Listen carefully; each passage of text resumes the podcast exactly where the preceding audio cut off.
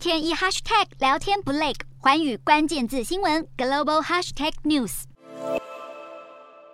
美国财政部长耶伦在二十四号端出消费和就业数据来安抚市场，表示经济虽然在放缓，但不见得一定会衰退。美国六月的就业报告的确亮眼，全美新增超过三十七万个就业机会，连续四个月新增就业人数超过三十五万，失业率持平在百分之三点六。但劳动市场只是表现指标之一，经济到底衰不衰退，联准会的利率政策也是重大影响因素。目前，多数分析都认为，除非市场再爆震撼弹，不然联准会在二十八号结束决策会议，应该会宣布升息三码而非四码。因为分析预期，美国六月的 CPI 年增率已经达到这波通膨的顶峰。眼下汽油价格从上个月的高峰回跌，小麦、玉米价格也呈现下滑趋势。不过，也有学者分析，就算通膨升幅已经触顶，大环境还是过热。如果年底时的 CPI 月增率回稳到百分之零点三左右，联准会可能就会放慢升息步调。但这样的状况恐怕很难实现。